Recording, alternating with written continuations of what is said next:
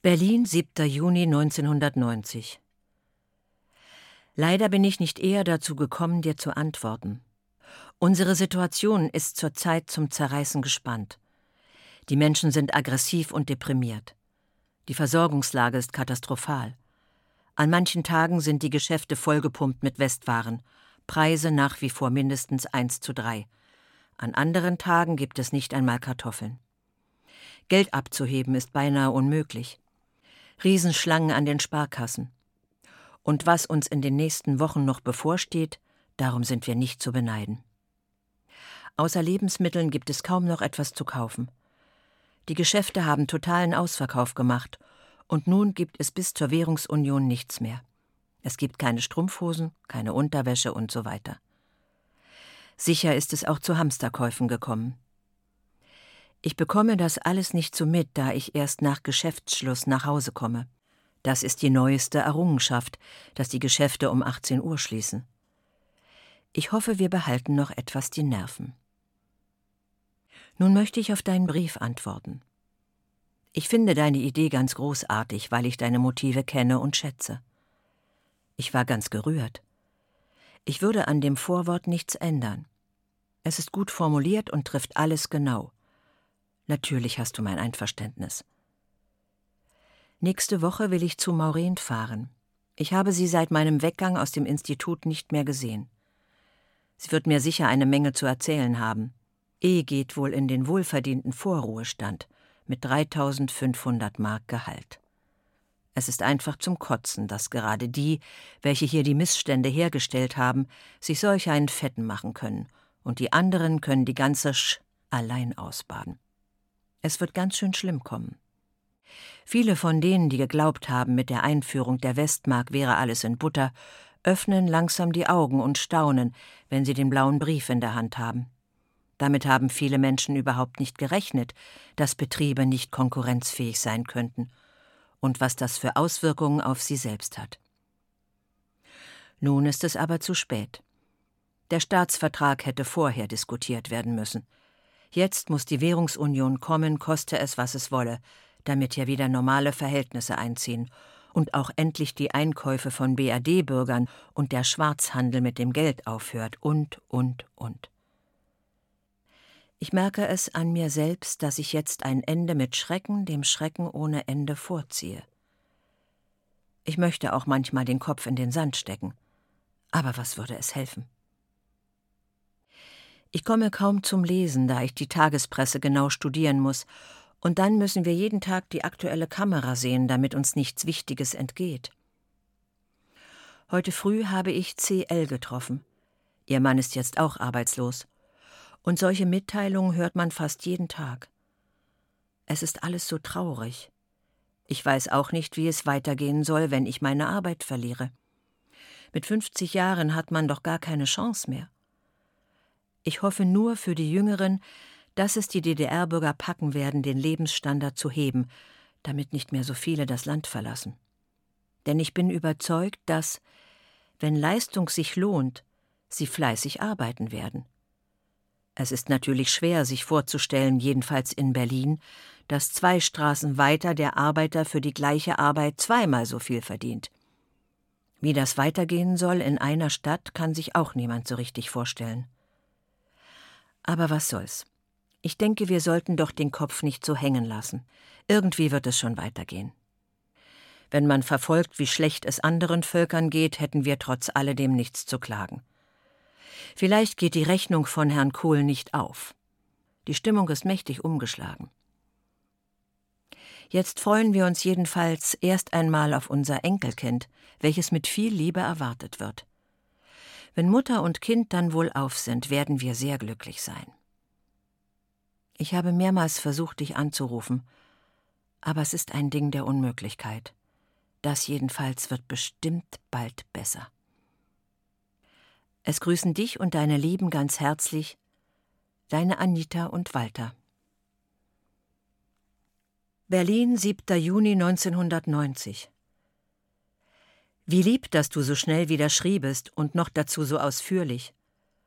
Deine Mutmaßung, du seist bereits als Rote gestempelt, ist ganz gewiss keine Einbildung Und das sollte dir auch durchaus nicht ganz egal sein.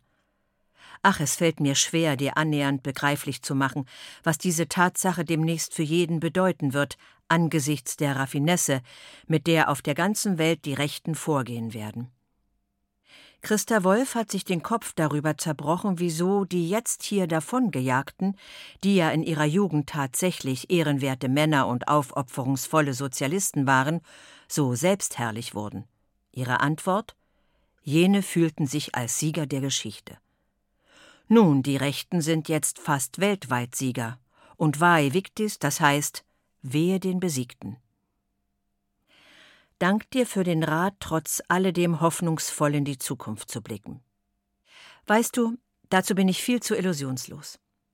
Ich habe mir auch über die Zustände in der DDR nie Illusionen gemacht, obwohl ich nur relativ wenig wusste. Aber damals hatte ich dennoch einige Hoffnungen, wenn nicht für mich, dann doch wenigstens für die Kinder und Enkel. Es sind nur noch zwei Dinge, die mich davon abhalten, mir selbst den Garaus zu machen. Das Wichtigste ist, dass ich als Geschöpf der Natur auch vom naturgegebenen Lebenserhaltungsdrang oder Weiterlebenstrieb durchdrungen bin. Das andere ist meine anerzogene Fähigkeit, wacher zu sein und wacker zu gehe ich jetzt auch wieder in meinen Mahlzirkel, verrichte das alltäglich Notwendige. Liebe Grüße, Gertraud. Berlin, 10. Juni 1990. Hab Dank für deine freundlichen Worte, sie haben mir wohlgetan. Das Geschehene hat viele Ursachen. Die Zeit legt so manches bloß. Doch darüber werden wir uns später einmal unterhalten. Jedenfalls die Zeit trägt auch mit Schuld. Und sie beutelt sehr viele hier. Du kannst aus der Ferne so manches vielleicht klarer sehen, weil du zu diesen täglichen Sorgen und Ängsten Abstand hast. Heute schreibe ich dir ja nun doch als BRD-Bürger.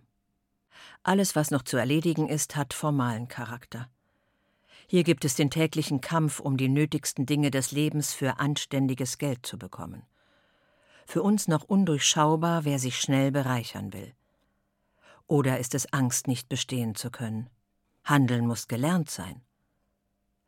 Als Katastrophe empfinde ich, dass Waren aus der einheimischen Produktion fast nicht abgenommen werden. Die Landwirtschaft steht vor einem Chaos. Handelsketten, zum Beispiel in der Berliner Markthalle, unterbinden den Absatz von Havelobst und Molkereiprodukten aus diesem Land. Morgen werden in Leipzig 10.000 Liter Milch in einem verkehrsreichen Punkt auf die Straße gekippt. Dieser Vorgang soll täglich wiederholt werden, wenn der Absatz nicht gesichert wird. Es ist doch ein unmöglicher Vorgang, von einer Sekunde zur anderen von der Planwirtschaft zur freien Marktwirtschaft überzugehen. Die Inkompetenz der Regierenden ist katastrophal. Sehr erschreckend nimmt die Freisetzung von Intellektuellen zu. Ein Beispiel. Der Verlag Volk und Welt reduziert seine Mitarbeiter von 135 auf 35. Die slawische Abteilung wird unterrepräsentiert sein. Thomas Reschke fliegt auf die Straße. Er ist erschüttert, was nun noch von den Russen bei uns wird verlegt werden können. Der Westen, so meint Thomas Reschke, übersetzt sporadisch. Die DDR hat systematisch veröffentlicht. Die Künstler sind entsetzt, weil nun der neue Zensor der Markt werden soll. Die Ablichtungen, die du mir geschickt hast, machen schon die Runde. Ja, die Frauen sprechen mir aus dem Herzen. Am Sonnabend hatte die Malerin Heidrun Hegewald in der Berliner Zeitung ihre Ängste offengelegt. Wie viele werden diese Worte annehmen? Werden sie von den täglichen Sorgen überschattet werden oder werden sie Mut zu neuen Kämpfen machen? Heidrun Hegewald meint, dass hier in erschreckendem Umfang Vollnarkose herrscht. In diesem Artikel hat mir gut getan, was sie auf die Frage, was für unverzichtbare Werte wir DDR-Bürger als Mitgift in die deutsche Einheit einbringen können, antwortete Mir scheint, dass DDR-Bürger eine verinnerlichte Haltung haben. Die aufgezwungene Isolation, die geringen Ablenkungen begünstigen Konzentration eine tiefere Einlassung in Gedankenwelten. Leid erfahrener gefühlt, Mangel erlitten, Neigung zum Wesentlichen. Das ist meines Erachtens auch die eigene Weise, mit der Kunst und Literatur der DDR stigmatisiert scheinen. Die Welt ist wahnsinnig laut geworden und sie wird auch mir aufgezwungen.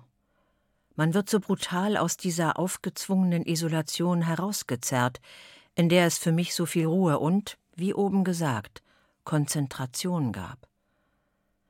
Während ich dies schreibe, schweifen meine Gedanken hin zu Puschkin.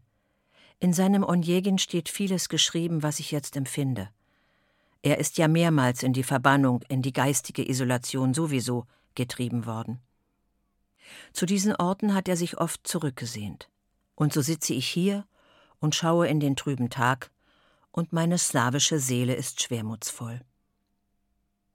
Aber es ist schön, dass meine Gedanken bei dir sein konnten, denn ich habe die Korrekturbögen für eine Stunde beiseite geschoben. Dir und deiner Familie wünsche ich einen zauberhaften Urlaub, weit weg von diesen Machtstürmen. Viele liebe Grüße, deine Ingrid. Berlin, 10. Juni 1990. Schade war es schon, dass aus dem gemeinsamen Kaffeetrinken neulich in eurem romantischen Häuschen nichts wurde, zumal uns wirklich der Zufall, wir hatten einen Stadtplan erst in Hamburg bekommen, auf der Suche nach einer Telefonzelle ganz in die Nähe eures verträumten Winkels gebracht hatte. Nicht zuletzt hättest du eine Antwort auf dein Anliegen drei Wochen früher gehabt. Gestern Abend haben wir Matthias Promotion unter Freunden und Verwandten gefeiert. Zusammenfassend acht Stunden Politdiskussion. Manchmal hat man diese Gespräche satt, weil es immer im Kreis geht. Zum Wichtigsten, weshalb ich sogleich schreibe. Natürlich stimme ich deinem Anliegen gern zu, schon deshalb, weil ich ein Faible für kreative Menschen habe. Obwohl ich natürlich nicht weiß, was ich dir geschrieben habe und sicherlich sehe ich heute manches anders und würde es anders bewerten. Freilich muss man sich darüber im Klaren sein, dass ein solcher Briefband, geschrieben von Leuten, die anders als ein Schriftsteller oder ein Politiker beim Schreiben nicht an eine Öffentlichkeit denken, niemals die historische Wahrheit, das historisch Wesentliche widerspiegelt, sondern nur eine individuelle, einzelmenschliche Wahrheit. Aus solchen Briefen kann der Leser von heute oder von morgen nicht erkennen, was hier vorging, sich vollzog, aber er kann einen Eindruck gewinnen, einen schwachen, was der Einzelne dabei empfand, wie die Ereignisse auf den Einzelnen wirkten. Und viele solche Briefe, viele solche Bändchen können denen, die nach uns kommen, sicher ein anschaulicheres, ein zutreffenderes, ein wahrhaftigeres Bild von dem vermitteln, was die Menschen in diesen Tagen fühlten, was sie bewegte, als die Kapitel in künftigen Geschichtsbüchern. Darin liegt schon eine Aufgabe und ein Wert. Aber ich bin sicher, ein anderer, vielleicht mein Nachbar, der meinen Brief liest, wird sagen, es war alles ganz anders. Das kindliche Bild, wenn in Geschichtsbüchern von einer Revolution geschrieben wird, eine ganze Stadt, ein ganzes Land stand auf den Barrikaden, es stimmt nicht denn es ist sehr gut möglich, in einer stillen Ecke zu sitzen und Goethe zu lesen oder Milchsuppe zu kochen, während ein paar hundert Meter weiter die Revolution lodert. Es ist eben alles ganz anders. Aber glückliches Gelingen für deine Idee, und ich drücke dir die Daumen, dass du einen Verleger findest. Auf deinen Brief komme ich noch einmal zurück, vielleicht auch auf das Vorwort, das ich nur überflogen habe. Falls ihr inzwischen nach Norwegen fahrt, wünsche ich euch ebenso schöne Tage, wie wir sie in Dänemark hatten. Es war wunderschön dort. Und wenn ich näher gefragt würde, wollte ich sagen, es war das Atmosphärische. Ganz herzliche Grüße dir und deinem Haus. Heinz. Und schöne Grüße auch von Inge. Berlin, 17. Juni 1990 von deinem Buchprojekt bin ich begeistert und wünsche dir Glück mit einem Verleger. Ich weiß von England, dass der Einstieg für Autoren sehr schwer ist. Dafür gibt es aber auch viel einfachere Publikationsformen. Auf jeden Fall musst du alle Chancen zur Veröffentlichung nutzen. Deine Einführung könnte nicht treffender und anregender sein. Ich finde beim besten Willen keinen Makel oder Mangel. Jetzt noch einige Fortsetzungen zu angesprochenen Themen. Stefans Schule hat sich trotz unseres Protestschreibens an den Schulrat mit Unterschriften fast aller Eltern, wobei die Masse nach der alten Tradition und unter neuer Mutlosigkeit ziemlich passiv ist und den wenigen Engagierten dankbar das Feld überlässt, nicht von ihrem Kurs abbringen lassen. Die regulären Klassen sind per 1. September in die Nachbarschule verabschiedet. Zum Glück nehmen die Kinder selber die Sache nicht so ernst, zumal sie im Klassenverband bleiben. Doch kritikwürdig ist das Konzept. Bevor noch ein Gesamtprogramm für die Stadt vorgelegt werden konnte, und das wird unter der jetzt angetretenen SPD in Berlin eine Gesamtschulstruktur sein, profilieren sich ehemalige Spezialklassenschulen als Gymnasien in Spee. Ich will versuchen, dieses Problem in die Zeitung zu bringen. Es ist erschütternd, wie kritiklos das antiquierte dreigliedrige BRD-Schulsystem hierzulande als Alternative zur verrufenen Einheitsschule ersehnt wird. Nicht weniger kompliziert ist das andere Thema, die Liberalen. Mein Artikel ist im Morgen bisher nicht erschienen. Etwas hochgegriffen passt darauf, der Prophet gilt nichts im eigenen Land. Mit zunehmenden Bedenken und Zweifeln habe ich alle Etappen meiner Partei in Richtung Vereinigung mit der FDP durchlebt. Wir nennen uns jetzt Bund freier Demokraten die Liberalen und haben die ehemalige NDPD integriert, während die FDP Ost und die neue Forumpartei noch eigenständig, aber in der Volkskammer mit uns als Fraktion verbunden sind. Was sich jetzt noch als vertretbare Existenz für Parteifreunde meiner Gesinnung anbietet, ist das Wirken in neuen sozialliberalen Arbeitskreisen, für die ich mich kräftig engagiere. Morgen ist die Gründungsberatung. Einen Entwurf des Anliegens füge ich bei. Ich wünsche dir einen schöpferischen Urlaub. Wir werden in England sein. Herzlichst Sabine. Frankfurt Oder, 17. Juni 1990 Sei bedankt für deinen langen, langen Brief. Von deinen Unternehmungen lese ich mit großem Interesse. Deinen Uli sah ich neulich im Fernsehen, erinnere mich noch gut an die Gespenster. Zu deinem Buch. Lass es. Hat keinen Sinn bei so viel Mangel an Interesse. Ich habe das Gefühl, dass ich in der Nachbarschaft auch schon scheel betrachtet werde, als nicht C. Nichts gegen die Vereinigung, nur gegen das Tempo. Genaues, ruhiges Überlegen ist nicht gestattet. Weiter sage ich nichts. Die Weltbühne hält mich in Trab, will sie gern behalten, muss aber wohl die Frankfurter Zeitung bestellen, da mich niemand über wichtige Nachrichten bezüglich Frankfurt Oder informiert. Dann trenne ich mich wohl von der Berliner Zeitung. Eben habe ich im Fernsehen eine Weserfahrt gesehen, dann Nachrichten gesehen. 20 Uhr. Es haut mich wieder um. So viel Ängste und Sorgen. Ich habe den Eindruck eines schrecklichen Durcheinanders. Ein Gehetze, ein nicht zur Besinnung kommen lassen bzw. können. Ich bin so voller Ängste und Misstrauen und heißer Wünsche. Möge es ruhig bleiben, alles ein gutes Ende nehmen für alle, Ost und West und jenseits der polnischen Westgrenze. Ich möchte einen ehrlichen Geschichtsprofessor befragen, wie es sich mit der Oder-Neiße-Grenze verhält. Von wegen Urdeutsch. Stimmt meine Meinung betreffs Friedrich II.? Erst seit dem Dritten Schlesischen Krieg waren diese Gebiete preußisch und damit deutsch. Soll es darum wieder ein Blutvergießen geben? Kriege bringen immer Grenzveränderungen mit sich. Und Deutschland hat den Krieg begonnen. Westernplatte, Danzig, Gleiwitz – all das Leid in Polen, Russland und in den vielen, vielen anderen Ländern. Und jetzt die Terroristenfestnahmen und was wieder alles rauskommt. Ich habe ein richtig drückendes Gefühl von dem vielen, was auf einen einstürmt, durch Zeitung, Weltbühne, Fernsehen. Als hätte ich zu viel gegessen. Sei ganz lieb gekuschelt von Muttern. Berlin, 17. Juni 1990 Dank dir für deinen Brief mit beiliegenden Kopien. Heute hoffentlich zum letzten Mal der sogenannte Tag der deutschen Einheit. Ich denke, in Zukunft sollte man sich wieder mehr auf den 1. Mai besinnen, nicht mehr mit Vorbeimärschen an Tribünen, aber als Tag der Arbeit allemal. Wir werden ihn künftig vermutlich nötiger brauchen als den Deutschen Einheitstag. Im Museum für deutsche Geschichte gibt es eine sicher interessante Ausstellung. Sozialismus, wer hat den Sinn so zerstört? Für heute sei ganz lieb gegrüßt. Dein Christian. Berlin, 29. Juni 1990. Wenn man jetzt alles überstehen will, hilft nur noch Galgenhumor, und alles andere muss man abwarten. Gutes wird es zunächst nicht bringen.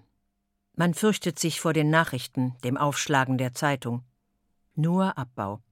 Immer mehr Lichter gehen aus, bis es zappenduster sein wird. Am Sonntag hole ich den ersten Abschlag in West, damit wir bis zum 9. Juli etwas zu beißen kaufen können. Dies gibt es ja kaum noch. Ich persönlich bin nicht vom Westgeld entzückt. Wenn das alles sein soll, was die Wende gebracht hat, dann war sie für mich unattraktiv.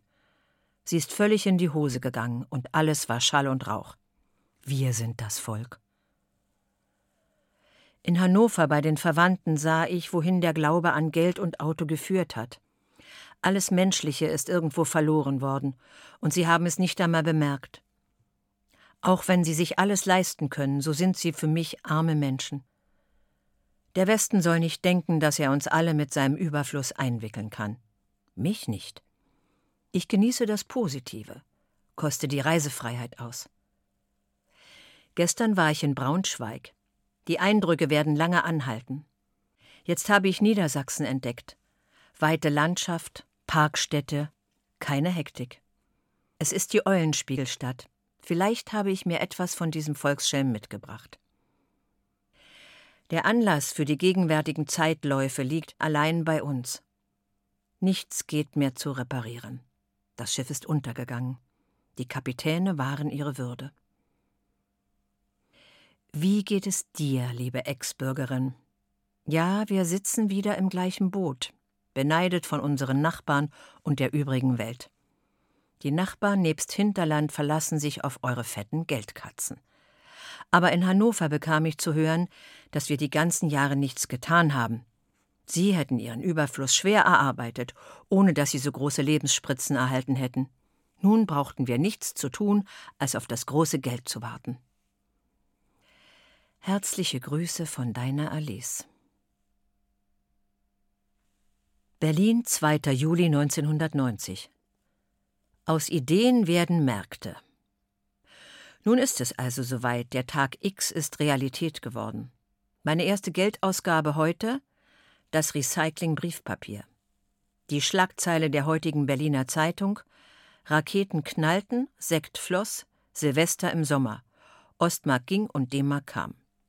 Dieses Hochgefühl stellt sich bei mir nicht so richtig ein. Es ist alles irgendwie eigenartig. Freitag noch die leer gefressenen Regale in den Geschäften und heute das Schlaraffenland aber trotz einer gewissen Bedrücktheit und Unsicherheit überwiegt wieder die Hoffnung. Freude über den endgültigen Wegfall der Grenze in Berlin und in deutschen Landen. Das Zusammenwachsen von beiden Teilen Berlins kann man täglich hautnah erleben. Am Samstag war ich beim Theater Sommerfest der Freien Volksbühne. Ein großes Spektakel mit 80 Berliner Theatern bzw. Theatergruppen rund um die Freie Volksbühne dabei auch unser gutes altes DT, an dessen Stand ich beiliegenden Aufkleber für dich erstand. Der Hamlet läuft übrigens doch im Hause des DT weiter. Am Abend dann in der Freien Volksbühne ein tolles Programm zur aktuellen Lage und ein Sektempfang auf Kosten des Hauses mit vielen Berliner Theaterleuten. Am Dienstag davor ein weniger erfreuliches kulturelles Ereignis in unserer Volksbühne. Unter dem Motto Das Chaos ist aufgebraucht, es war unsere schönste Zeit, sehr treffend, verabschiedete sich das zum 30. Juni von Narva aufgekündigte Arbeitertheater Narva mit den Goldgräbern von dem Biermann-Freund Kurt Bartsch. Vor 13 Jahren hatte Eckhard Bock da das Stück schon einmal inszeniert. Es wurde damals verboten und durfte nicht mehr gespielt werden.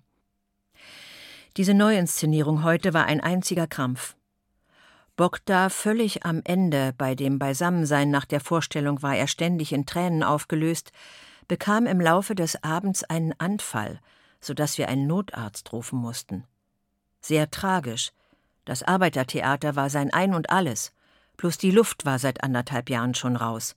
Die neue Zeit gab nun den Rest dazu. Ich dachte, mein Schwesterherz schwingt sich mal auf und schreibt, was sie für den Sommer so geplant hat. Egal, ab 25. Juli ist sie jedenfalls herzlich willkommen. Alice schrieb mir übrigens in Bezug auf dein wunderbares Geburtstagspäckchen Deine Mutter ist unübertroffen super. In diesem Sinne grüße ich dich ganz herzlich, wie immer natürlich auch Bettina und Dieter. Dein Christian.